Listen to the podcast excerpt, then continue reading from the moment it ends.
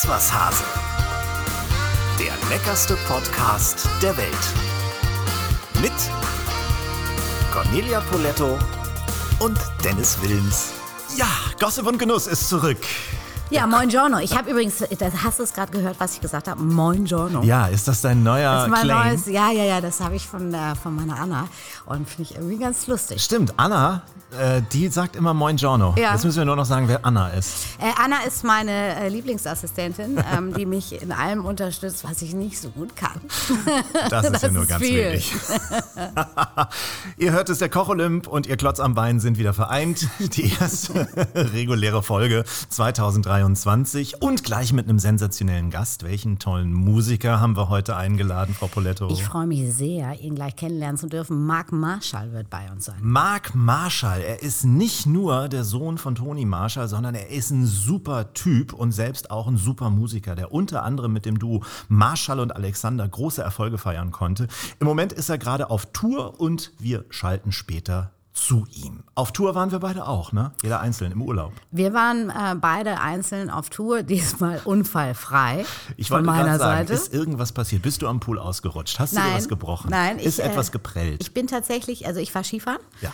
Und, Oh, oh, oh, oh, auch ich kritisch. bin äh, einmal, aber total elegant, bin ich einmal hingefallen. Wie so elegant hat man dir das hinterher erzählt, dass es sehr gut aussah Es oder hat wurde- es jemand gefilmt? Es wurde leider nicht gefilmt, weil es ja nicht voraussehbar war.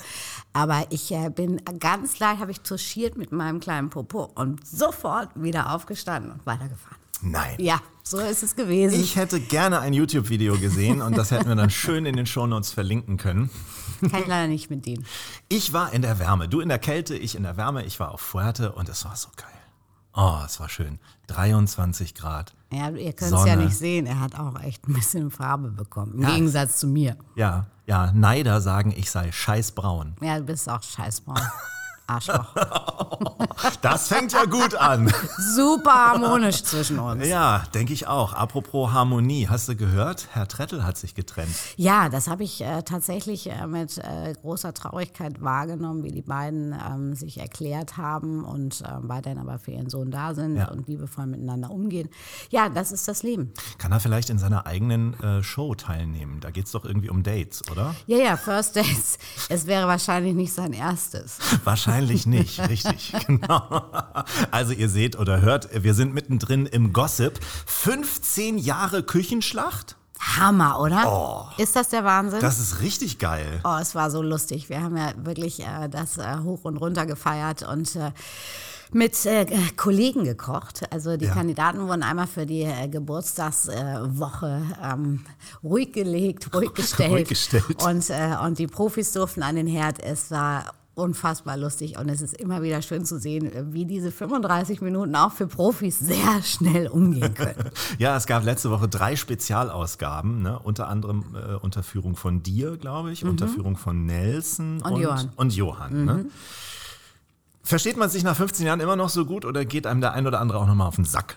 Nee, es ist tatsächlich so, ich habe gestern äh, auch nochmal ein äh, Interview in der Bunden dazu gegeben und habe gesagt, es ist so immer so fast ein bisschen wie Urlaub, weil es ist nicht dieser, dieses Angespannte, es ist ganz toll, dieser Umgang mit den äh, Kandidaten. Es ist toll, einfach ein paar Klugscheißer-Tipps zu geben, ähm, die in die Spur zu bringen, äh, meine Kollegen zu treffen, was tatsächlich mittlerweile so ein bisschen wie nach Hause kommen ist. Also ich, ich genieße das sehr, das ist für mich Entspannung pur, macht riesig viel Spaß, auch noch nach 15 Jahren. Und ein Ende wahrscheinlich nicht in Sicht, oder?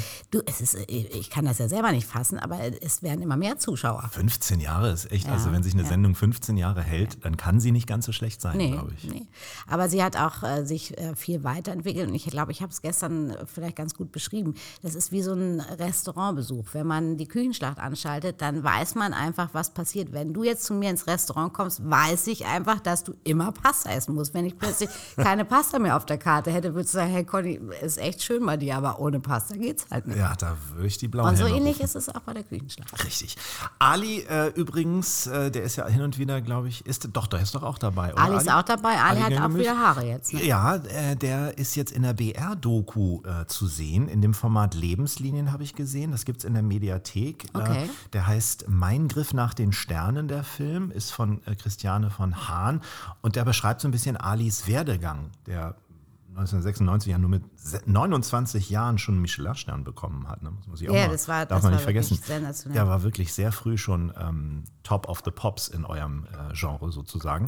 Kann man sehr empfehlen. Guckt mal rein in der Mediathek. Link stelle ich auch noch Und mal. jetzt aber muss ich nochmal unterbrechen. Show Notes. Ja, warum? Jetzt muss ich nochmal unterbrechen. Ali geht zu Let's Dance und wir nicht. Das wäre jetzt mein nächstes Thema gewesen, wenn wir von Ali sprechen. Er ist dabei in der neuen Staffel 2023. Ich finde, wir sollten ihn mal einladen und äh, mit ihm darüber sprechen, wie er das geschafft hat. Ja, wir müssen da auch hin. Ja. Und wa- ich habe es gelesen, RTL hat ihm ein sensationelles Zitat in den Mund gelegt. Pass auf, ich habe es mir aufgeschrieben, weil ich es so geil fand.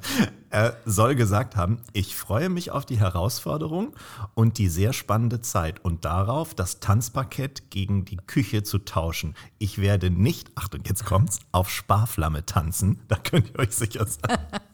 Ja, nicht schlecht. Das ist nicht schlecht. Ist das ein musikalischer äh, Typ? Ist das ein Tanzbär? Total, Oder, oder ja. ist er für die, Quoten, für die Katastrophenmomente zuständig? Nee, nee, nee. Ali ist äh, tatsächlich äh, sehr begabt, kann sich äh, gut äh, bewegen und ähm, ich glaube, er kann sogar singen. Ja? Ja. Ich glaube, er wir müssen Nelson ihn jetzt gemein? einladen. Nelson ja auch so ein Ja. äh, musikalischer Typ.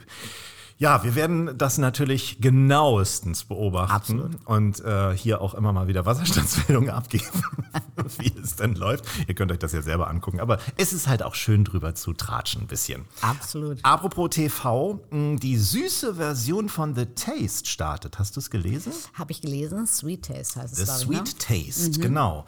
Da können also äh, äh, Hobby- und Profiköchinnen und Köche sich in Sachen Nachtisch beweisen. Dabei sind als Coach Frank Rosin, Alexander Herrmann, Tim Raue und Alex Kumpner. Also eigentlich die, die alte Besetzung. Genau, ja. Mhm. Oder die Originalbesetzung. 25.000 Euro gibt's. Ähm, das wäre aber nichts für uns Nachtisch, oder? Nee, also das ist, äh, wir haben ja auch öfter schon mal drüber gesprochen, es, äh, man muss sich irgendwann in der Küche entscheiden. Entweder man geht in die äh, süße Richtung oder in die salzige an den Herd. Und äh, ich habe früher ja es geliebt, Kuchen zu backen.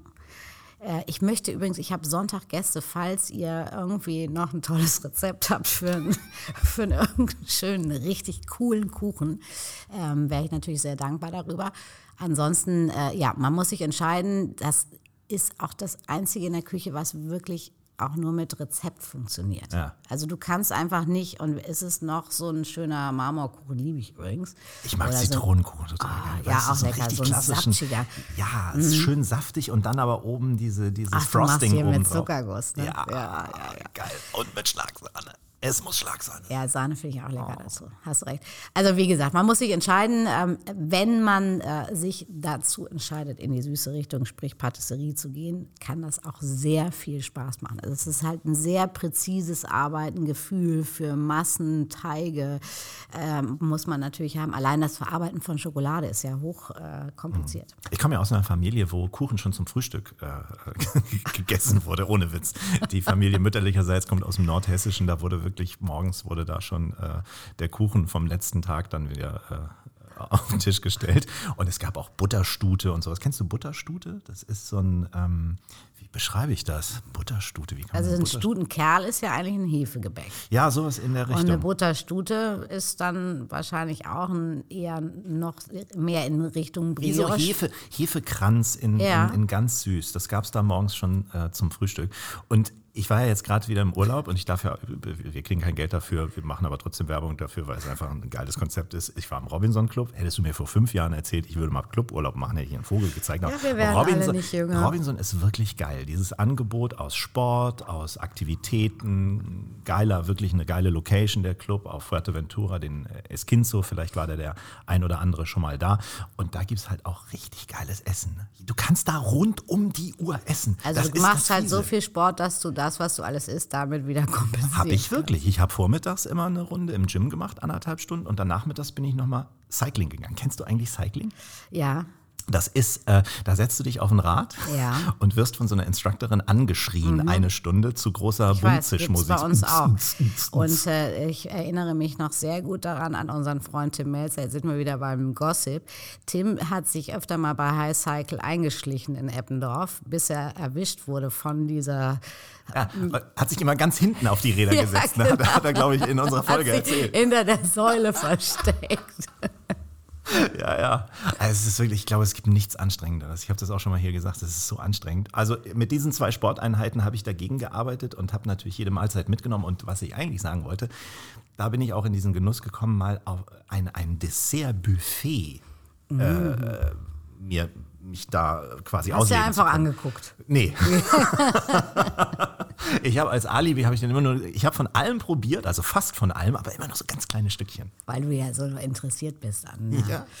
Das war wirklich geil. Also so ein Nachtischbuffet. Ja. Also das kann schon Ist, richtig ist was. auch toll, ist, ist immer aufwendig, muss gut gepflegt sein und weil das ist ja, wenn du einmal nur in so einen Schokoladenmus reingehst, dann sieht das halt gleich nicht mehr so toll aus. Das ist richtig. Mhm. Das haben die da aber auch ganz, äh, ganz gut drauf. Jetzt reicht's aber auch. Jetzt reicht es, kommen wir wir kommen mal wieder zu den gesunden Lebensmitteln. Wir haben nämlich auch heute wieder ein Lebensmittel der Woche. Da bin ich schon sehr gespannt, was dir dazu einfällt. Ich äh, verbreite jetzt erstmal Allgemeingültiges dazu und du überlegst dir, was wir daraus in der Küche zaubern können. Das ist nämlich dieses Mal die Süßkartoffel. Das Lebensmittel der Woche. Ja, in Zusammenarbeit mit Eat Smarter. Wie gesagt, die Süßkartoffel, die ursprüngliche Heimat von Süßkartoffeln soll in Südamerika liegen. Ganz einig sind sich Botan- Botaniker darüber bis heute nicht. Fest steht auf jeden Fall, dass die spanischen Eroberer sie von dort damals mit nach Europa brachten. Von der Form her sehen sie zwar den Kartoffeln sehr ähnlich und können auch genauso zubereitet werden. Botanisch ist die Süßkartoffel allerdings nicht mal entfernt mit den Nachtschattengewächsen verwandt, sondern gehört zu den Windengewächsen. Ihre Ernte läuft nur zum Teil maschinell, weil Süßkartoffeln eine dünne und empfindliche Schale haben, sammelt man sie per Hand von den Feldern und transportiert sie in Eimern zu den großen Lagerbehältern.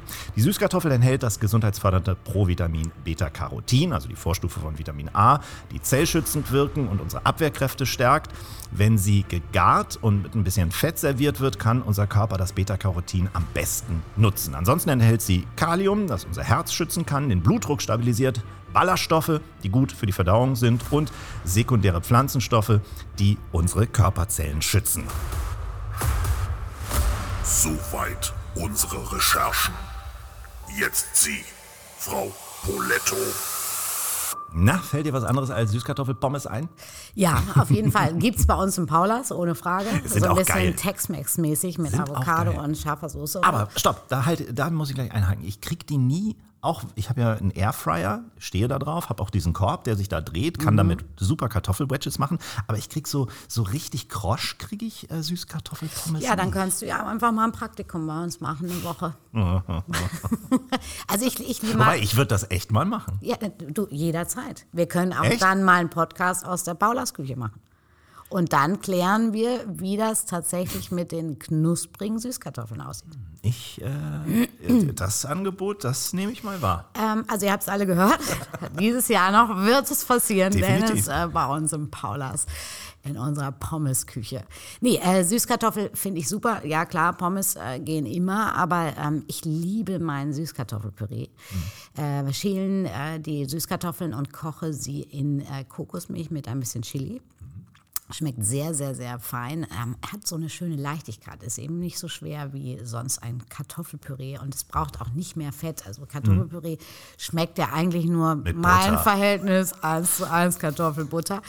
Und äh, also das mag ich sehr, sehr gern. Ich liebe sie auch, ähm, oder, oder das Kartoffel, äh, das Süßkartoffelpüree so in der Ravioli und dann mit so ein bisschen äh, Chorizo gebaden, die, die so ein bisschen Kraft gibt. Also das ist ja, die, die Süßkartoffel mag ja gerne Gewürze, Schärfe, in jedem äh, Gemüse, äh, Curry äh, geht Süßkartoffel halt immer. Also das ist äh, eine toll einzusetzende Gemüseidee. Ja, auf jeden Fall gleichmäßig gefärbt und feste Süßkartoffeln haben die meisten und besten Inhaltsstoffe, schmecken am besten. Ähm, man sollte nicht zu viel auf einmal kaufen, denn nach ein bis zwei Wochen verlieren sie an Nährstoffen und an Aroma. die am meisten Aroma und die meisten Nährstoffe behalten Süßkartoffeln, wenn man sie mit der Schale kocht.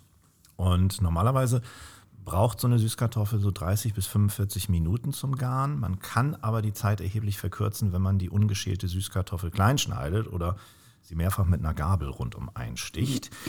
Und man kann wirklich sehr, sehr vieles draus machen. Püree, Suppen, Salat, ne, Pommes, einfach gekocht, Süßkartoffeln machen eigentlich alles mit und äh, lassen sich mindestens genauso variantenreich verwenden wie Kartoffeln. Ich habe gefunden ein, eine Erdnuss-Süßkartoffelsuppe, die ich sehr lecker fand.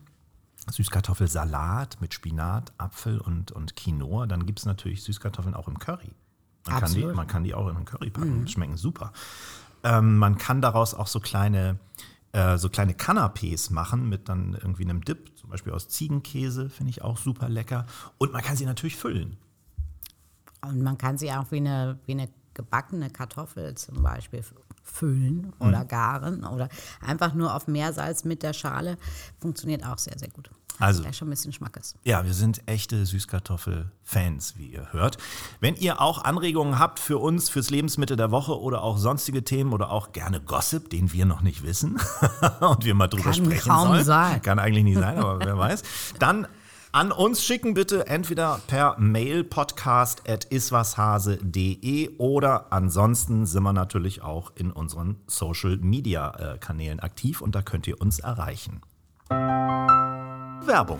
In der letzten Folge hatte ich ja von meinem HelloFresh-Experiment erzählt. Ihr wisst ja, das sind die, bei denen es jede Woche viele frische Rezepte gibt, die ihr euch samt Lebensmittel in Boxen nach Hause bestellen könnt. Vor meinem Urlaub habe ich dann bequem online auf deren Homepage bestellt und die Lieferung auf den Montag datiert, an dem ich aus dem Urlaub zurück bin. Ist natürlich mega praktisch. Ne? Dann habe ich mir schon mal den großen Einkauf gespart, den man so nach einem Urlaub immer machen muss. Ich hatte mir ein scharfes Gemüsecurry, ein mildes Fischcurry, Schweinefilet mit Honig-Thymian-Soße und noch eine asiatische Pfanne rausgesucht. Das alles kam dann auch gut verpackt und gekühlt mit so kleinen Kühlakkus in der Box an. Ich musste also nicht mal das ganze Zeug selbst in den fünften Schle äh, Stock schleppen, wo ich äh, lebe. Das sah alles auch sehr frisch aus. Dabei sind so kleine Kärtchen, die erklären, wie ihr das jeweilige Gericht zubereiten müsst. Ist also ziemlich idiotensicher. Ne? Also auch was für Menschen, die nicht unbedingt regelmäßig am Herd stehen. Ich garantiere euch, mit diesen Kärtchen bekommt es wirklich jeder hin. Wenn ihr das auch mal probieren wollt, nur zu mit dem Code HFHASE zusammengeschrieben, spart ihr da als Neukunde in Deutschland bis zu 90 Euro, bis zu 100 Euro in Österreich und bis zu 140 Franken in der Schweiz. Die Lieferung ist auch kostenlos. Die Links dafür findet ihr in unseren Shownotes. Also nochmal der Code für euch HF Hase. HF wie HelloFresh und Hase wie Iswas Hase. HF Hase zusammengeschrieben.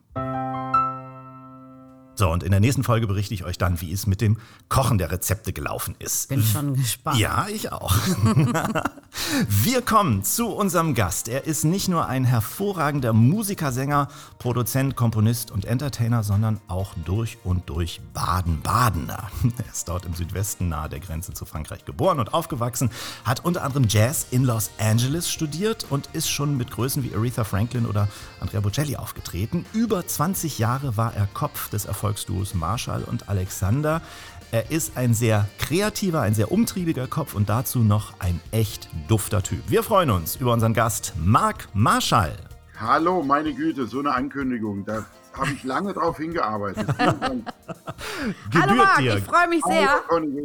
Wir kennen uns noch nicht, aber wir werden uns jetzt äh, ganz schnell kennenlernen freue mich sehr auf das Gespräch. Bin genau. gespannt, was ihr so alles wissen wollt von mir. Ja, als erstes müssen wir ja sagen, also wenn ich deiner Homepage trauen darf, erwischen wir dich irgendwo in, in Recklinghausen. Ja, also ich bin auf dem Weg dahin. Ich hatte gestern in Paderborn äh, Konzert. Ich bin gerade mit einer Tournee mit fünf Tenören unterwegs, einem klassischen Orchester und darf da meine Songs mit orchestraler Begleitung singen. Und da sind wir noch bis Ende der Woche auf Tour. Heute Recklinghausen, dann Oberursel und dann kommt noch Stuttgart. Oh, mit orchestraler Begleitung, das stelle ich mir ja. toll vor. Und das ja. in Paderborn. Ja. Wo ich zur Schule Die Heimat bin. von CP. ja, da waren wir gestern in der Paderhalle. Ja, kenne ich natürlich. Ähm, mit einem sehr enthusiastischen Publikum, muss ich sagen. Also da wurden wieder einige Klischees über den Haufen geworfen. Es hatte eher etwas kühler, zurückhaltend, aber ganz im Gegenteil. Es war sehr, sehr emotional und schön. Und mit Orchester, ja, das ist was Besonderes, wenn man dann neben diesen Tenören, die natürlich die Klassiker der Tenorwelt singen, von La Donna Immobile bis Nessun Dorma und O Sole Mio, singe ich dann eben meine Songs oder Songs von großen Kollegen, von Udo Jürgens zum Beispiel, neu arrangiert für klassisches Orchester. Und es macht große Freude. Klingt auch toll. Unterkühlt kann ich bei dir auch nicht bescheinigen, wenn du von da kommst, Conny. Nee, also ich bin ja ursprünglich tatsächlich aus Hamburg, aber ähm, ich, ich habe das da geliebt, die Zeit. Und ich, äh, ich finde auch, dass die Menschen da ganz, ganz locker sind. Und sie haben ja auch die Liebe zum Karneval vermittelt. Ach du lieber Ja. Himmel, ja, stimmt. Ja, Also ist ja das jetzt können auch die grad- auch. Das können die ist ja auch. jetzt auch gerade die Zeit, ich verfolge auf Insta immer das Sessionstagebuch von Guido Kanz. Meine Güte. Aber in in Recklinghausen habe ich vor einigen Jahren eine Ehrung bekommen von den Roten Funken. Und äh, die Laudatio damals hielt äh, ähm, Markus Maria Profitlich, schon einige Jahre zurück. Da bin ich mal gespannt. Das war nämlich auch in diesem Ruhr-Festspielhaus, in dem wir heute Abend auftreten. Also Karneval ist dann da auch schon präsent heute Abend. Wisst ihr beide, dass ich auch mal als Original roter Funke im Rosenmontagszug mitgelaufen bin? Natürlich nicht. Ja, ja, ja. Wir hatten, also ich war ja früher in so einer Kapelle von meinem Sportverein aus und da hatten wir befreundete Kapelle, natürlich in Köln, sind immer zum Karneval gefahren und wurden dann direkt von den Roten Funken auch eingekleidet und so und sind in diesem großen Montagszug mitgelaufen. Es war die Hölle, weil es ist natürlich arschkalt und äh, du denkst immer, äh, ah, da ist der Dom, gleich ist der Zug zu Ende. Nein, der geht gefühlt unendlich. Hast du das Kostüm noch? Das würde mich mal interessieren. Na, das muss, nein, das ist nur geliehen. Das musst du ja wieder abgeben. Du wirst eingekleidet, musst es aber wieder abgeben. Das gehört ja dieser, äh, das gehört den roten Funken. Hast du ein Karnevalsgehen, Marc? Nee. Ja, natürlich, als Sohn des Fröhlichmachers der Nation äh, liegt uns die Fröhlichkeit natürlich äh, in den Genen, aber nicht wirklich. Also in Baden-Baden war das überschaubar und ich bin jetzt keiner, der dann auf die Züge nach Mainz oder nach Köln, Düsseldorf oder ähnliches, äh, dass es mich dahin zieht. Ich gönne es jedem, aber irgendwie nutze ich die Zeit dann ein bisschen anders. Ja, ist ja auch Fastnacht eher da unten bei euch, ne? Also nennt man ja Ja, nicht Karneval, ja. Ähm, du, habe ich gelesen, bist auch nach wie vor auf Abschiedstour von Marshall und Alexander. Da gibt es irgendwie noch einen Termin Ende des Monats. Ich dachte, das wäre durch. Ähm, Ja, äh, Corona hat uns da einen Strich durch die Rechnung gemacht. Das dauert ein bisschen länger. Äh, Wir sollten die Konzerte eigentlich 2020 schon gespielt haben. Und jetzt ist tatsächlich am nächsten Montag in Saarbrücken ein Konzert noch und dann in der Harmonie in Heilbronn das allerletzte am 28. Januar. Und dann sind 25 erfolgreiche und schöne Jahre zu Ende. Ja, krass, ihr wart wirklich sehr lange ein ganz, ganz erfolgreiches Duo, aber manchmal müssen Dinge einfach wahrscheinlich auch zu ihrem Ende kommen. Ähm, das kenne ich auch. Was war so bis jetzt dein krassester Wendepunkt im Leben? Oh, da gab es äh, ziemlich viele. Also ganz früh, wenn ich äh, ganz ehrlich bin, war da der Karrierestart äh, unseres Vaters. Weil in den 70er Jahren, äh, wenn da einer berühmt wurde, dann wurde tatsächlich über Nacht berühmt. Also da gab es eine Sendung, Mainz, wie ihr singt und lacht, Karneval, grüßen. Da war es wieder. Und, und da hat der Papa äh, die schöne Maid äh, quasi uraufgeführt und dann ist äh, ein, kam ein Erdbeben über die Familie und wir haben dann die Welt nicht mehr verstanden, weil plötzlich die Menschen mit uns ganz anders umgegangen sind. Die, die hatten plötzlich, äh, entweder sie waren überfreundlich oder sie waren ablehnend. Ja. Es war eine sehr polarisierende Zeit damals. Äh, Der deutsche Schlager hatte nicht so eine große Lobby wie jetzt. Es gab zwar Millionen von Anhängern, aber es gab eben auch die andere Seite. Das waren noch so Lagerkämpfe. Und als kleiner Junge, äh, wenn man dann in der Schule plötzlich anders behandelt wird und von den Menschen auf der Straße, das war ein ganz großer Wendepunkt, an dem ich auch lange geknabbert habe. Und im Grunde wird das auch den Rest meines Lebens mich begleiten, damit umzugehen, wenn Menschen plötzlich sich verändern wegen einer Äußerlichkeit. Das ist ja eben ein großes Thema, wo ich äh, oft an den Menschen scheitere, äh, dass sie irgendwie was Äußeres wahrnehmen, aber nicht eben sich um den Menschen kümmern. Wie sieht es Mhm. in den Menschen aus? Mhm. Weil wir haben uns als Familie, und das kann ich jetzt nach so vielen Jahrzehnten sagen, nicht verändert. Wir sind genau die gleichen Baden-Badener bodenständig, äh, die wir immer waren. Und das bestätigen uns auch die Freunde, die wir immer noch haben. Und das war aber für mich als Kind ein ganz schwieriger Punkt. Und dann natürlich großer Wendepunkt, würde ich nicht sagen, aber ein, ein Riesenerlebnis war dann das, äh, das Vaterwerden. Ja, ich bin mit 21 zum ersten Mal Vater geworden. Oh, sehr Und- früh. Da, jetzt sind ja schon äh, drei Enkel da und der vierte Enkel ist unterwegs oder das vierte Enkelchen. Ich darf ja nie wissen oder ich soll es nicht wissen, ähm, äh, was es gibt. Und äh, also familiäre Dinge sind für mich die großen Wendepunkte. Was meine Karriere angeht, da bin ich immer in so einem Flow. Also ich würde es gar nicht an Stationen äh, festmachen. und will das auch nicht, weil ich bin keiner, der sich da Ziele setzt, sondern ich, ich, nehme einfach ganz viele Dinge wahr und aus dieser Wahrnehmung äh, entstehen immer neue Projekte, neue Ideen und da lasse ich mich immer treiben. Also ich habe nie gesagt, ich möchte mal da singen oder ich möchte mal mit dem oder der singen. Das war mir nie wichtig. Es ging mir immer darum, mich selbst zu entwickeln. Also Wendepunkte, wenn überhaupt, dann äh, im Persönlichen. Mhm. Klingt vernünftig. Du hast deine familiäre Situation angesprochen. Klar, dein Papa als dieses Aushängeschild äh, dieser, dieser Familie. Du hast einen Song für deinen Papa äh, geschrieben. Er lebt ja noch. Es klingt aber doch ziemlich nach einem Abschiedssong, oder? Naja, also der Papa wird jetzt in wenigen Tagen 85 Jahre alt und es ist auch kein Geheimnis, dass er schwer krank ist. Er geht dreimal die Woche zur Dialyse. Aber äh, wir wie soll ich sagen, wir sind so ein Familienclan. Für viele von außen ist das fast nicht nachzuvollziehen. Wir wissen immer, wo jeder ist. Also das geht bis zu den Enkeln und bei ihm eben dann schon zu den Urenkeln. Und wir haben so eine Nähe und eine Intensität in unserer Familie, dass wir jede Sekunde, die wir miteinander verbringen können, auch tatsächlich leben. Und das haben wir von ihm und natürlich auch von der Mama mitbekommen. Das ist ein großartiges Gefühl. Und gerade wenn ein Leben zu Ende geht, wobei das steht jetzt nicht, äh, also es ist nicht so, dass es die Tage gezählt sind. Äh, das hat man zwar auch schon versucht, äh, in der Familie irgendwie so zu platzieren, medial natürlich. Er wird schon noch eine Weile unter uns bleiben, aber wenn man sieht, da verwelkt etwas und auf der anderen Seite kommt neues Leben, dann ist das was Besonderes. Und ähm, wie du sagst, er lebt noch und wir noch lebt, aber eben etwas zurückgezogener. Und wir genießen das, dass wir als Familie so einem großen äh, Familienoberhaupt auch so eine Umgebung und Geborgenheit geben können in diesen nicht ganz einfachen, aber doch äh, sehr lebenswerten Situationen. Seid ihr eigentlich auch so ein Familienclan, Cornelia? Bei mir ist es leider nicht so. Meine Eltern sind tot. Also die, der Großteil meiner, meiner Familie ist einfach schon leider äh, gegangen. Nein, also Gott euch? sei Dank, ähm, ich habe auch meine Eltern alle noch und äh, die sind ja ähm, getrennt. Also ich war sieben, als sie äh, sich getrennt haben. Und dann haben die witzigerweise ja so einen Partnertausch gemacht. Mhm. Und heute ist es tatsächlich so, also Weihnachten war es wieder genau das Beispiel, können wir alle zusammenkommen, ähm, mein Stiefvater, meine Stiefmutter, die früher mal ein Paar waren und umgekehrt meine Eltern, ähm, bei meiner Schwester getroffen oder besser gesagt Bonusschwester.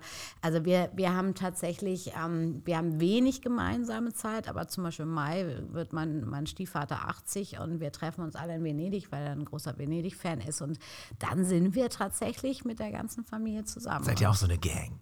Sind wir eine Gang.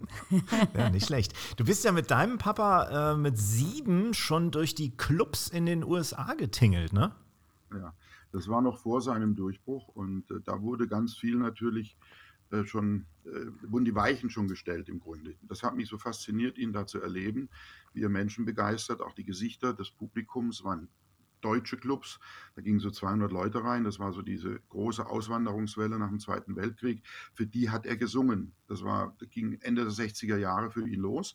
Und ich war 1970 dabei. Da war ich gerade in der Schule, hat er mich sechs Wochen raus, was damals äh, skandalös war. Also das wäre es heute auch noch.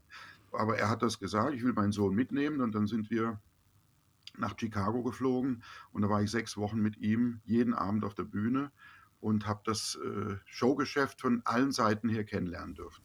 Das Amerikanische und äh, natürlich auch die Verbindung zu manchem, manchem Star da sicherlich auch. Du hast auch schon mal einen Abschiedssong für Harry Belafonte geschrieben, richtig? Ich würde nicht sagen Abschiedssong, das ist eher eine Respektserweisung. Es war immer ein Wunsch von mir, ihn mal kennenzulernen, weil er die Familie so geprägt hat. Er hat äh, meinen Vater inspiriert in den 50er Jahren mit einem großen Live-Album aus der Carnegie Hall. Und das lief natürlich auch in meiner Kindheit, also war ich gerade auf der Welt, waren das die ersten Melodien. Und äh, mein Vater hat immer gesagt, ich bin Sänger geworden, weil ich Harry Belafonte so verehre und Mario Lanza. Und Harry äh, lebt ja noch und äh, Mario Lanza nicht mehr. Und dann dachte ich, vielleicht begegne ich diesem großen Mann mal. Und das war dann in 2001 bei der Carrera-Skala in Leipzig. Und plötzlich stand dieser große Mann vor mir. Seither sind wir regelmäßig im Austausch und dann habe ich ein Lied geschrieben über diese kleine Geschichte wie das war zu Hause. Da war eine Familie, die hat gekämpft, der Papa hat gesungen.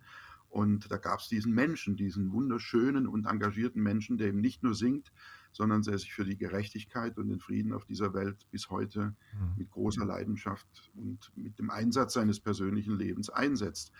Und das ist ein Riesenprivileg, so einen Menschen zu kennen. Und er ist ja mit 95 immer noch aktiv. Mhm. Dein Vater, du hast es vorhin gesagt, war ja als oder ist als Fröhlichmacher der Nation äh, bekannt und dafür bewundern ihn sehr viele. Für was bewunderst du ihn? Ich bewundere ihn dafür, dass er diesen Weg ohne Vorbild gehen musste. Und das sind ja die meisten, die kommen irgendwie in einen Beruf hinein und, und, sind engagiert und geben alles. Aber man kann nicht antizipieren, was es bedeutet, in der Öffentlichkeit zu stehen. Es gab auch kein Umfeld. Damals war keine professionellen Manager da, niemand, der einen coacht, alles das, was wir heute so kennen. Heute ähm, ist es ja gerade, geht, dreht sich ja gerade um. Die Individualität war damals das stärkste Kapital und das Können. Und mit diesem Können ist er raus in die weite Welt. Und dass er das äh, gemacht hat, ohne den Boden unter den Füßen zu verlieren und trotzdem ein, eine Familie zu erhalten mit all dem, was dann dazugehört. Also das war ja nicht immer Friede, Freude, Eierkuchen für niemanden, besonders nicht für unsere Mama. Aber dass er das durchgezogen hat und immer den Menschen zugewandt war, egal ob es ihm gut oder schlecht war, das respektiere ich und das ist auch für mich vorbildhaft, weil er jammert nicht. Er war immer diszipliniert und flexibel und fleißig. Und das ist ja ein, sind ja alles Werte, die gerade in der Corona-Zeit äh, in unserer Zunft nicht unbedingt so weit verbreitet waren. Viele sind dann plötzlich äh, saßen da und sagten, ja, was soll ich denn jetzt machen? Der Apparat funktioniert nicht. Ja, mit mir selbst kann ich ja jetzt gar nichts tun. Und da bin ich äh, gesegnet, dass ich ein lebenslanges Praktikum an seiner Seite miterleben durfte und mich trotzdem zu meiner eigenen Persönlichkeit entwickeln konnte. Und dass er das zugelassen hat, das ist für mich eigentlich eine der großen Leistungen bei dieser Riesenkarriere. Ich glaube, diese Zugewandtheit äh, zu den Menschen, die hast du von ihm. Ich empfinde dich als wahnsinnig freundlichen Menschen. Immer wenn wir uns treffen, ist das für mich ganz toll, weil du einfach, weil du einfach so nett bist. Und ich freue mich immer, wenn ich mit dir reden kann. Was würdest du sagen, was hast du von ihm und worin unterscheidet ihr euch? Also ich habe natürlich äh, das musikalische Talent mehr von ihm, das wird die Mama nicht gerne hören.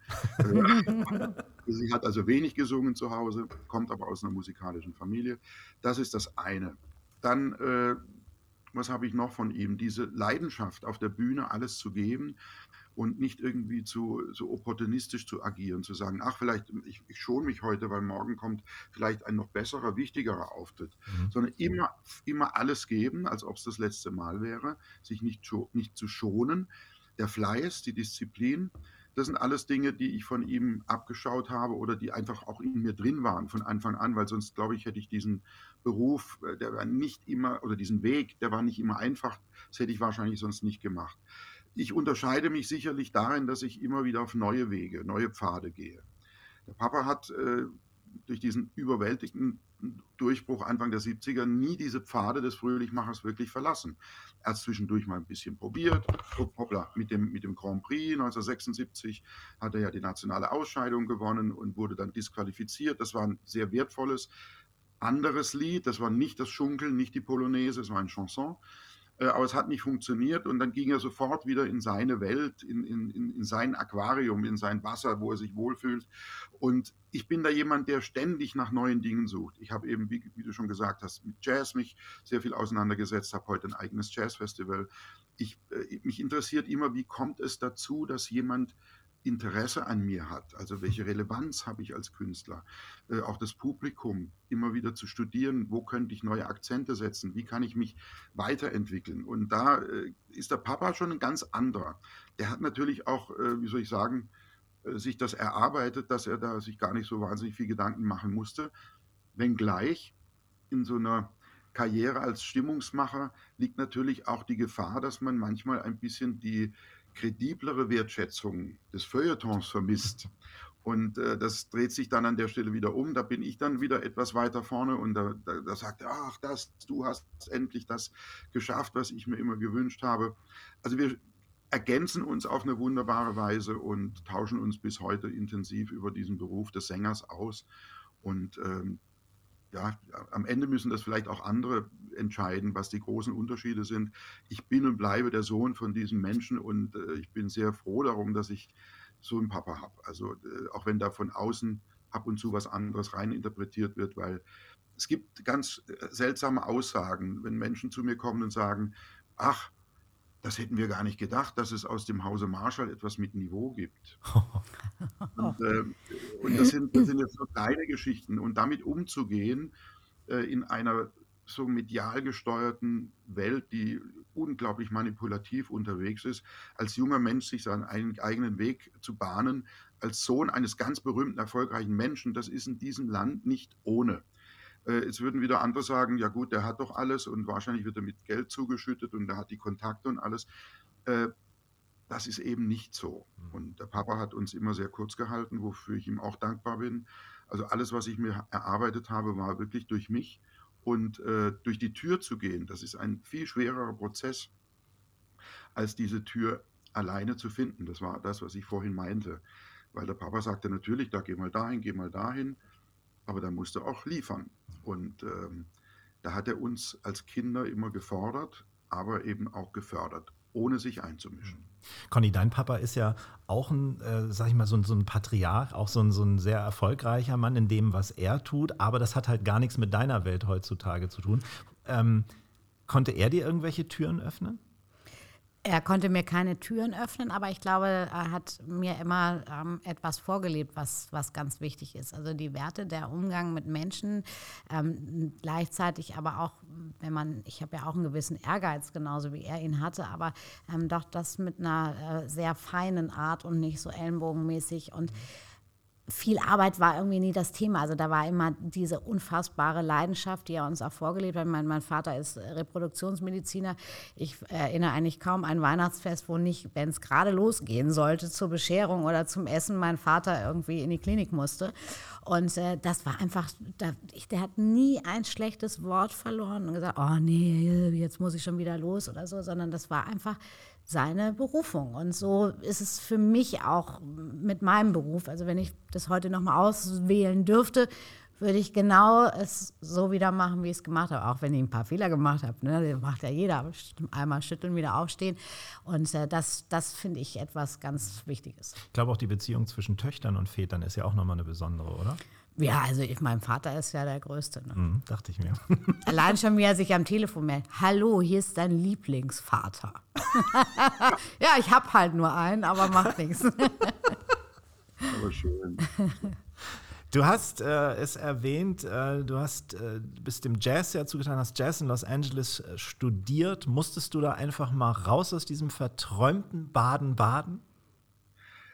Also, äh, zunächst bin ich sehr froh, dass ich in diesem verträumten Baden-Baden immer noch sein darf, weil das ist der perfekte Ausgleich zu diesem irrsinnigen Beruf, ähm, immer unterwegs zu sein und ähm, die Basis bleibt im Herzen da, wo ich geboren bin, wo meine Freunde sind.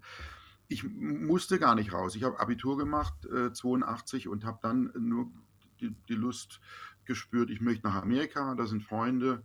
Ähm, meine Eltern hatten in Kalifornien ein Haus und ich habe auch, da, da war ich sowieso immer im Sommer im Urlaub mit Freunden schon vorher. Und dann war ich aber keine drei Tage dort. Es ging überhaupt nicht ums Studium, sondern ich habe einen, einen Musiker, einen Freund getroffen, Stevie Woods, der damals von Jack White produziert, in Amerika schon ein Star war. Und Jack White als deutscher Produzent äh, hatte gesagt, ich möchte, dass du noch was lernst zu diesem Künstler, zum Stevie. Und der hatte drei Tage, nachdem ich angekommen war, Aufnahmeprüfung an der Jazzschule und habe mich mitgenommen. Und das war ganz lustig, weil die Gitarrenklasse, äh, die hat eine Aufnahmeprüfung gemacht, da musste man Noten vom Blatt spielen. Und Stevie war ein Weltklasse-Gitarrist aber er konnte keine Noten lesen. So, haben die ihn aber trotzdem genommen, weil er so gut war. Und dann haben die gefragt, who's that guy in the corner? Das war eben ich. Und äh, das war eine sehr afroamerikanische Umgebung. Und ich als äh, junger, ganz schmaler, schüchterner äh, Weißer aus Deutschland saß da in der Ecke und staunte über die großartigen Aufnahmeprüfungen. Und dann sagte er, das ist ein Freund aus Deutschland. Und äh, ja, spielt er auch Gitarre? Und ja, ja, der spielt auch Gitarre es ging ganz schnell und ich hatte eine Gitarre auf dem Schoß und ich konnte nicht gut, gut Gitarre spielen, aber Noten konnte ich lesen. Dann habe ich das gespielt und dann haben die gesagt, ja, willst du auch studieren? Ich habe, das ging, das kann man sich nicht vorstellen. So schnell, dass ich sagte, ja, studieren, das ist ja Wahnsinn. Ich hatte das nie auf dem Plan. Und dann habe ich meine Eltern angerufen und gesagt, übrigens, ich komme nicht mehr zurück, ich bleibe jetzt hier. Und äh, wenn der Jack in sechs Wochen kommt, der soll doch bitte meine Gitarre mitbringen und so weiter. Und dann ging das Studium los mit Gesang und Harmonielehre und mit äh, natürlich Gitarre. Und das habe ich eine Zeit lang gemacht, hatte aber dann wieder verrückterweise, ich forsche bis heute noch nach den wahren Gründen, das Gefühl, ich muss Musik, wenn dann doch in Europa studieren. Mhm. Obwohl ich nie eine Affinität zur klassischen Musik hatte als junger Mensch, habe ich gesagt, gut, das geht nur mit äh, Operngesang und dann habe ich mich auf die Aufnahmeprüfung an der Hochschule in Karlsruhe vorbereitet und ruckzuck war ich wieder zurück in Deutschland. War da Papa auch Vorbild? Weil der hat ja, glaube ich, in Freiburg studiert, ne? Und in Karlsruhe. Ah, auch in Karlsruhe, okay. Ja, ja, der Karlsruhe und Freiburg tatsächlich. Äh, ja, was heißt Vorbild? Ich, äh, Im Grunde habe ich das für mich so entschieden. Er hat sich dann gefreut. Und es ist auch einer der großen Wendepunkte, wenn ich das nochmal aufnehmen darf, weil ich hatte die Aufnahmeprüfung bestanden mit bürgerlichem Namen. Hilger ist unser bürgerlicher Name, war ich da angemeldet. Und dann bekam ich aber noch ein zweites Schreiben zur Bestätigung der Aufnahmeprüfung, dass ich nicht genommen werde. Und das war für mich etwas seltsam, weil meine Professorin, bei der ich eine Zusage über einen Platz hatte, wenn ich die Prüfung bestehe, äh, die war komplett konsterniert, ging zur Prüfungskommission und sagte, äh, was da los ist. Und dann sagten die zu ihr, wissen Sie, wir wollen nicht noch einmal einen Tralala-Sänger ausbilden. Ja. Mein Vater da studiert. Manche, also dann, manche Türen dann schließen sich halt dann auch bei so einem Mhm. berühmten Ja, Vater. das war das ist eine- nicht immer nur vom Vorteil. Nee, das war, es war eine ganz bittere Zeit, weil entsprechend dankbar. Ich musste quasi jeden Tag so in die Hochschule rein. Und vielen Dank, dass ich hier sein darf. Ich habe gekämpft, habe den Platz bekommen, aber das war keine schöne Zeit. Und da habe ich auch wieder viel über dieses äh, ge- getrennte Denken, was Kultur und generell Menschen angeht, dieses Schubladendenken, E- und U-Musik.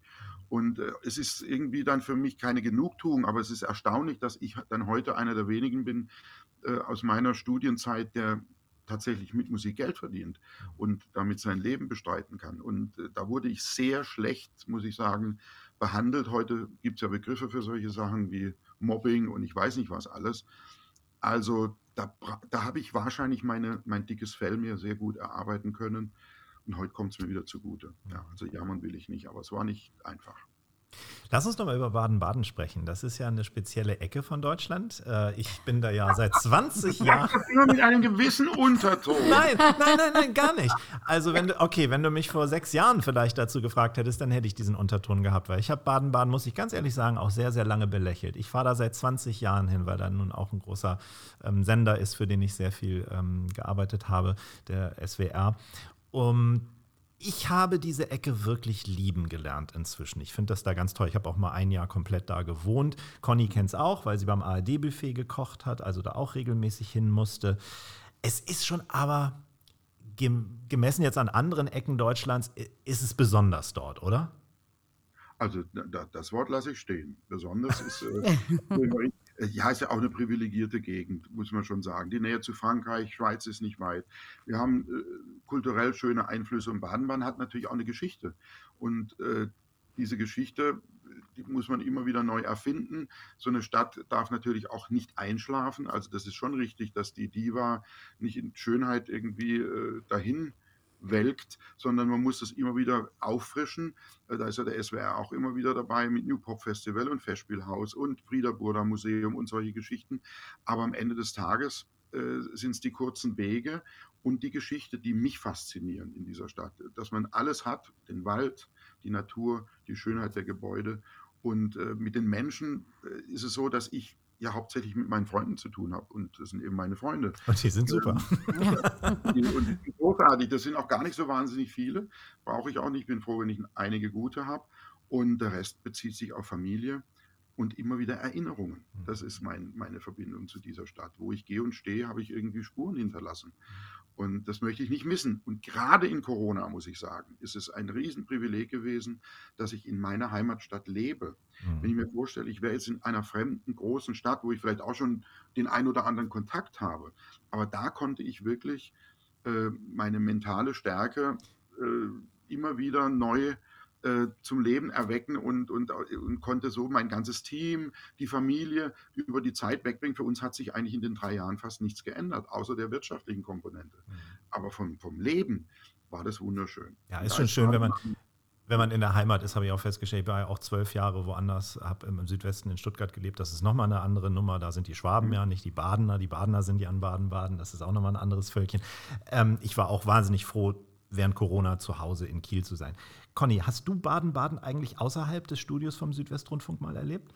Äh, sehr wenig. Ähm, ich bin da, weil es ja immer so blöde Flugverbindungen waren, habe ich dann irgendwie den Rest des Tages oft äh, in Baden-Baden verbracht. Aber es war immer montags wo irgendwie alles zu hatte. Und es war, es ist eine wunderschöne Stadt. Ich habe mich da immer wohlgefühlt, aber wie gesagt. Ähm, Damals konnte man morgens so noch hin und abends zurückfliegen genau. von Karlsruhe, genau Baden-Baden, so. von dem Flugplatz. Mhm. Das gibt es ja jetzt leider nicht nee. mehr. Wobei der Flugplatz echt schön ist, mit einer Außenterrasse, da kann man das sich, da kann man draußen so. Ist schon, ist schon äh, wirklich irre. Und es gibt einen, haltet euch fest, einen Toni Marshall-Weg. Es gibt einen Toni Marshall-Weg, benannt nach dem einzig noch lebenden Ehrenbürger der Stadt Baden-Baden. Ja, da bin ich oft lang gejoggt. Ach Gott. Ja, ja. ja. ja äh, es gibt auch eine Rose, die heißt Schöne Maid in der Gönneranlage. Ah, der Papa ist natürlich für, für so eine Stadt wie Baden-Baden äh, schon wirklich was Besonderes. Äh, und das haben wir als Familie auch immer wieder gespürt. Ja. Wenngleich die Stadt so, so, äh, die schwebt immer zwischen Provinz und Weltstadt. Und Stimmt. das ist auch eine, da wirken dann ganz schwierige Kräfte. Da muss man auch manche wieder einfangen zwischendurch, damit sie nicht äh, komplett durchdrehen. Aber äh, am Ende ist es eine Touristenstadt. Wir leben von Menschen, die in diese Stadt kommen und entsprechend gastfreundlich sollte man sich eben da auch verhalten. Und ähm, da gehört zu allem die High-End-Kultur und da gehört auch der Stimmungsmacher der Nation dazu. Und irgendwo dazwischen bin dann ich und ich habe da meinen Platz auch gefunden. Und die Kulinarik. Genau, lass, ja, uns, natürlich, natürlich. lass uns darüber sprechen. Genau, wir sind ja ein Genusspodcast. Das kann man ja da auch ziemlich gut. Ja, im Südwesten, gerade die Nähe zum Elsass, wie du erwähnt hast, ist sensationell. Sag uns doch erstmal, ähm, wie wurde denn bei euch zu Hause gekocht? Also ich hatte wunderbare Großeltern, die waren beide Jäger und Angler und da gab es immer viel Wild und Fisch, meist frisch auf den Tisch tatsächlich. Und äh, das war ein sehr traditionelles, alt, eine alte Art zu kochen. Und ich erinnere mich sogar noch an meine Uroma, Caroline hieß die, die hatte am Schluss das Bett am Herd. Es war, also die war schon wirklich, das kann ich jetzt hier, die Kamera ist zu klein, also die war schon unglaubliche Dimensionen. Und die hat zur Weihnachtszeit für uns gekocht, und zwar böhmisch. Also das war eine sehr deftige und fette Küche, aber geschmacklich sensationell. Und sie hat den besten Streuselkuchen gemacht. Das waren so richtig fette, buttrige äh, Streusel, habe ich als Kind geliebt. Und es wurde immer reichlich gekocht. Wir waren auch nie äh, nur zwei, drei Leute am Tisch, sondern es waren immer mindestens acht bis zehn, zwölf Personen. Jeden Mittag hat die Oma und der Opa und meine Mutter und, und unsere Mama auch gekocht. Also es gab immer ein vollwertiges Essen, dreimal am Tag, Frühstück, Mittagessen und Abendessen. Und das war auch der Platz und der Ort, wo wir immer alle zusammengekommen sind. Und das über Jahrzehnte. Also Essen und Trinken, das ist, äh, trägt bei uns nicht nur zur Geselligkeit, sondern auch zu dem Familienzusammenhalt äh, bei. Und das haben wir immer gepflegt und das ist bis heute so. Mhm. Klingt super und man ist super schnell im, im Elsass. Ne? Man ist irgendwie in 20 Minuten ist man, fährt man über die Staustufe und dann ist man drüben in Robbenheim und äh, da gibt's ja. Kennst du die Auberge à l'Agneau? Ja, natürlich. Ah. Das Marc und Jacqueline. Marc und da Jacqueline. hast du mir sogar mal Bilder geschickt. Ja, Marc und mhm. Jacqueline, das ja. ist mein absolutes Lieblingsrestaurant. Also wenn ihr da mal in der Nähe seid, ihr, äh, die ihr uns jetzt zuhört, fahrt in die Auberge à l'Agneau nach Robbenheim und grüßt Marc und Jacqueline. Ich äh, werde einen Link auf die, auf die Shownotes setzen, da könnt ihr nochmal ja, äh, Ich, ich muss zum Elsass noch sagen, dass wir als Kinder mit den äh, Eltern und den Freunden der Eltern sind wir, wenn der Papa da mal da war, auch ins Elsass nach Niederrödern, in Cheval Noir. Aha. Und da haben wir Kinder dann zum ersten Mal Langusten gegessen. Und das war natürlich ein Fest. Und was damals auch war, das kann ich ja jetzt sagen, ist verjährt. Das Wichtigste war für die Männer dann danach den Framboise oder Mirabelle, aber dann eben teilweise, das darf man gar nicht sagen. Also, ich weiß nicht, ob du das weißt, aber die haben früher tatsächlich auch noch einen Würfelzucker in den Mund genommen und dann die Schnäpse oder Brände, wie man heute eher sagt, für uns war ja alles, was klar war, nur ein Schnaps. Und da wurde dann wirklich auch mit einem ordentlichen Rausch wieder nach Haus gefahren. Das war damals in den 70er Jahren überhaupt kein Problem. Und das bringe ich immer in Verbindung mit dem Elsass, wie sowas gut gehen konnte. Äh, Zucker, damit es noch schneller ins Hirn schießt, ja? Ja, was auch immer. Die hatten damals, äh, und was bei uns auch ganz viel gab, es war nicht, hat nicht mit dem Elsass zu tun, war der Turbinambur. Turbinambur nach einem richtig schönen, fetten Vesper, wie man bei uns sagt, dann der Tobi hinterher. Und, und ich habe immer die Gesichter gesehen von den Männern, die haben, die, das waren so, also das, die Grimassen, ich konnte nie verstehen, warum, warum die das, das Warum tun die sich das an, wenn es doch so grausam ist? Aber es knallt so, so Weißt du, wer da viel war bei, die, bei diesen Begebenheiten, waren immer sehr viele Leute damals vom SWF noch dabei. Ach. Damals ja. konnte man, äh, das ist natürlich heute Compliance, damals konnte man denen immer eine große Freude machen, wenn man die äh, zu so einem äh, badischen Vesper eingeladen hat mit anschließendem Tobi, ja. Äh, der aus meiner Sicht dann mehr gegen den Durst als sonst was getrunken Ja, das ist eben auch das Problem. Was heißt das Problem? Aber du hast es angesprochen, SWF, der Südwestfunk damals, heute SWR, Südwestrundfunk. Dieser, dieses Baden-Baden besteht ja aus diesem riesigen Sender. Und wenn du dich mhm. da bewegst, und wie gesagt, ich habe da auch mal ein Jahr gewohnt, dann ist es halt, du triffst halt ständig Kollegen und Kolleginnen. Ne? Also wenn du in die Sauna gehst oder in die Therme, ne, dann kann es sein, ja, ja. dass dir dein Programmdirektor nackt gegenüber sitzt. so, das ist halt auch irgendwie speziell. Ne? Ja, absolut. Ja, äh, äh, die Hierarchien auch vom SWR oder SWF, die haben sich bei uns überall bemerkbar gemacht, weil die waren natürlich schon der Fahrer vom SWF war jemand, vor dem man irgendwie Respekt haben musste als junger Mensch, weil der was Besonderes war. Das haben die dann auch so gelebt. Also es war wirklich, äh, ja, auch da lernt man die Menschen so kennen. Äh, wenn man dann später in die Sender kam und ich treffe dann irgendwelche Leute, die mussten mich dann vielleicht mal abholen oder stehen dann als Kameraleute vor mir. Das waren schon äh, seltsame Begegnungen, aber da prallt natürlich alles aufeinander in dieser Stadt. Ja. Und ich finde gerade, das ist so schön, wenn unterschiedliche Kulturen, unterschiedliche Interessensgruppen sich in so einer kleinen Stadt treffen. Und äh, deswegen entsteht da ja auch immer wieder was Neues. Also ich finde es hochspannend. Und es ist keine so eine, früher waren das mehr so Klicken, Jetzt ist mehr so alles verschmolzen, also habe ich den Eindruck. Ich will noch mal kurz aufs Kulinarische zurück. Ich äh, habe ja erwähnt, bei mir sind alle, fast alle aus der Familie relativ früh schon gegangen. Und ich habe mich oft geärgert, dass ich mir bestimmte Gerichte, die ich so geliebt habe, einfach nicht drauf geschafft habe, weil ich damals einfach noch nicht so interessiert war an, an, an Kochen und an Kulinarik und so. Mhm. Ähm, gibt es sowas auch bei dir, wo du denkst, oh Mensch, das war so ein tolles Gericht, das ist jetzt irgendwie verloren gegangen oder bist du da selbst am Herd ambitioniert oder wie sieht es da bei dir aus? Also was Kochen angeht, ich bin ein guter Improvisator. Ich kann aus nichts was sehr Schmackhaftes machen. Das ist wirklich so eine Stärke, weil ich da gar nicht viel überlege und äh, kriege immer was auf den Tisch. Aber ich bin kein Rezeptkocher.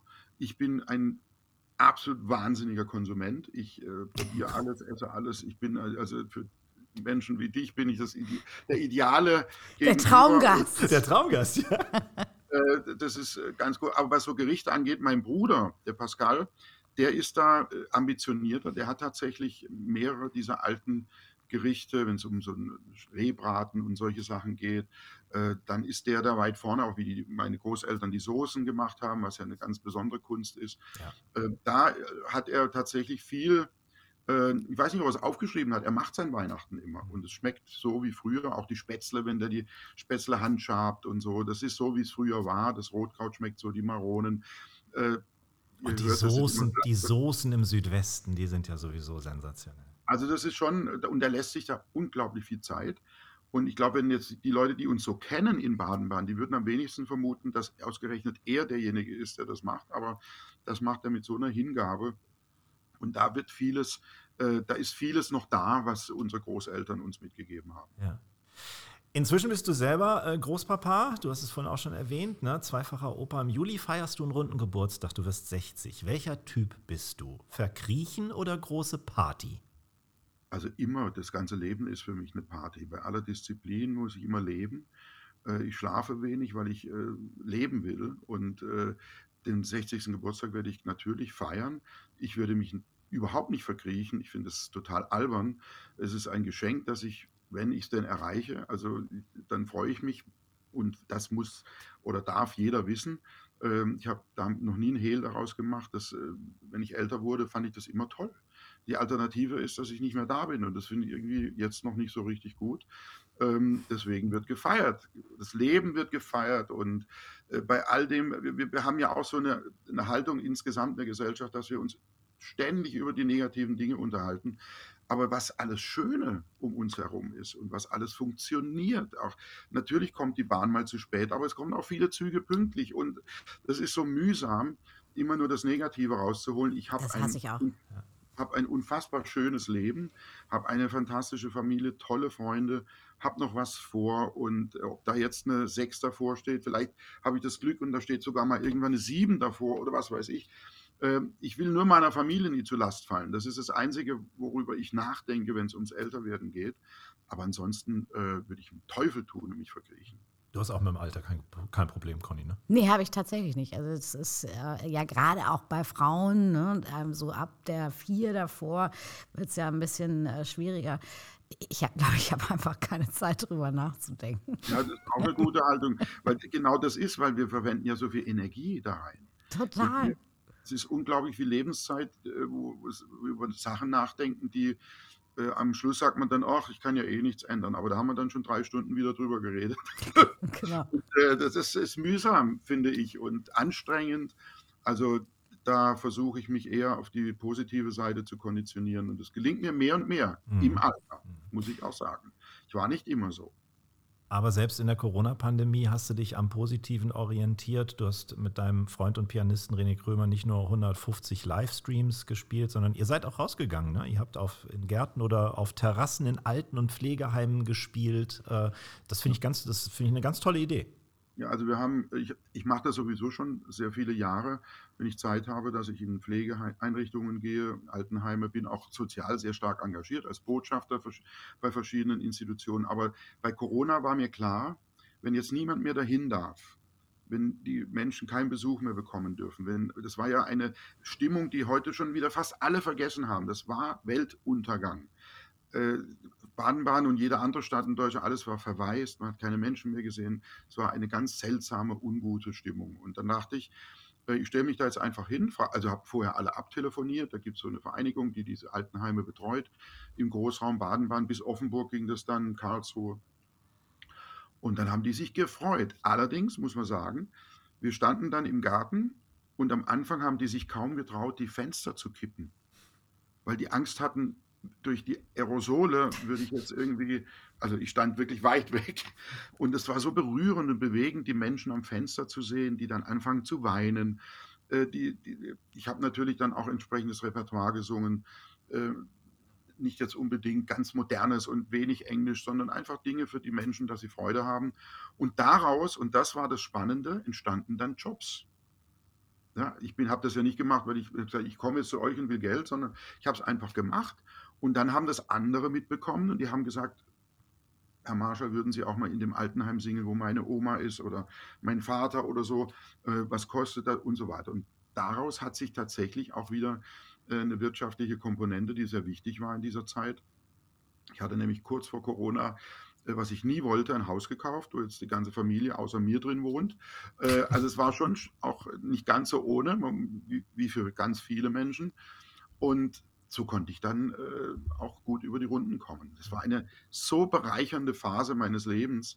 Und ich habe mich da gewundert, dass es nicht mehr gemacht haben, ehrlich gesagt. Ich habe mir gewünscht, dass gerade auch die äh, Musikerkolleginnen und Kollegen, die ja auch weiter bezahlt wurden, gibt es ja auch einige, dass aus dieser Welt nicht mehr für andere gemacht wurde. Weil dann wusste ich, und dann bin ich schon fertig an der Stelle, jetzt war ich nämlich systemrelevant. Mhm. Stimmt. Weil das ja. haben wir ja auch in Frage gestellt. Ja, genau. Du engagierst dich, das haben wir gehört und du hast es auch gesagt, sozial unter anderem ja auch für Kinder. Und äh, neulich habe ich gesehen, dass dein Bart Aufsehen erregt hat. Ja. Mhm. Den hast du dir nämlich gefärbt. Äh, ja, der hat ja sowieso immer schon für Diskussionen gesorgt, weil er sehr lang war mal zwischendurch wurde ich als IS-Sympathisant beschimpft und war auch, waren auch schon Phasen, wo man dann Karten zurückgegeben hat und die Menschen gesagt haben, wir lassen uns nicht alles gefallen und so weiter.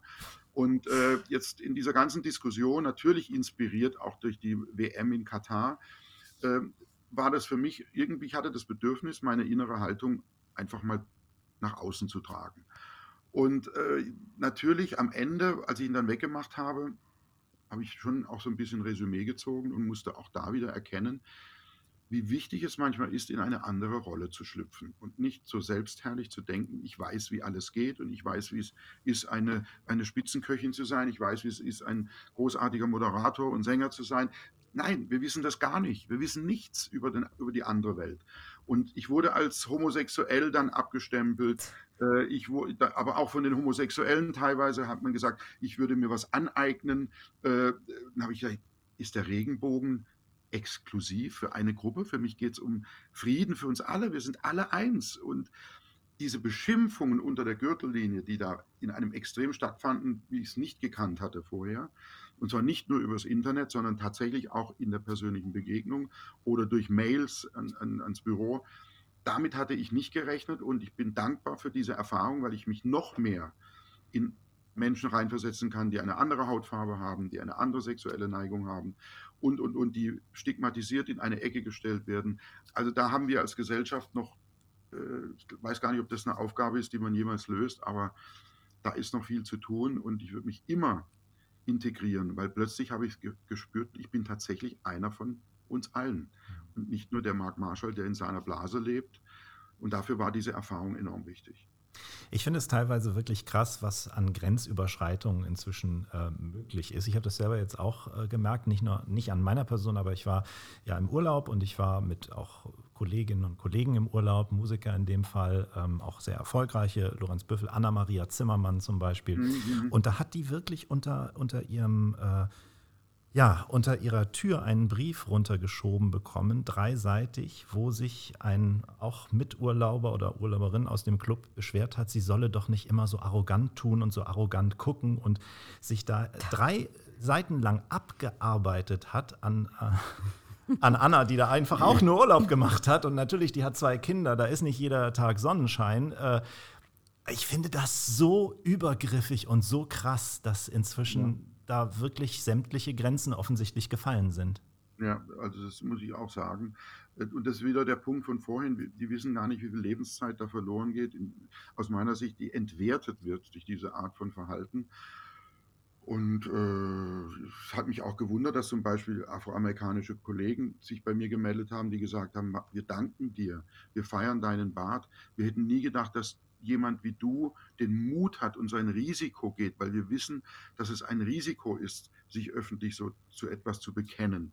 Dann dachte ich, wo leben wir? Was ist da los? Ich habe meinen Bart gefärbt, nicht mehr und nicht weniger. Diesen blöden fucking Bart. Das ist doch lächerlich. Und es war, also ich, ich, ich ja, ich bin da auch oftmals sprachlos und muss mich zusammenreißen, weil ich bin ein sehr emotionaler Typ. Also ich, äh, bei mir ist dann manchmal schon besser, ich schlafe mal noch drüber äh, bevor ich mich dann, bevor ich so irgendwie platze. Aber äh, ich denke, jeder muss für sich selbst, an, an sich selbst, da geht es nämlich los. Das Miteinander mit sich selbst ist wahrscheinlich eine der größten Herausforderungen. Und dann eben mit den Partnern, die man hat, oder Familie oder Freunden. In den kleinen Einheiten muss man äh, an Werten arbeiten. Wie Conny, wie du gesagt hast, du hast Dinge mitbekommen von deinem Vater. Ich würde mir wünschen, dass man die Familie wieder mehr feiert, weil da werden die Werte transportiert.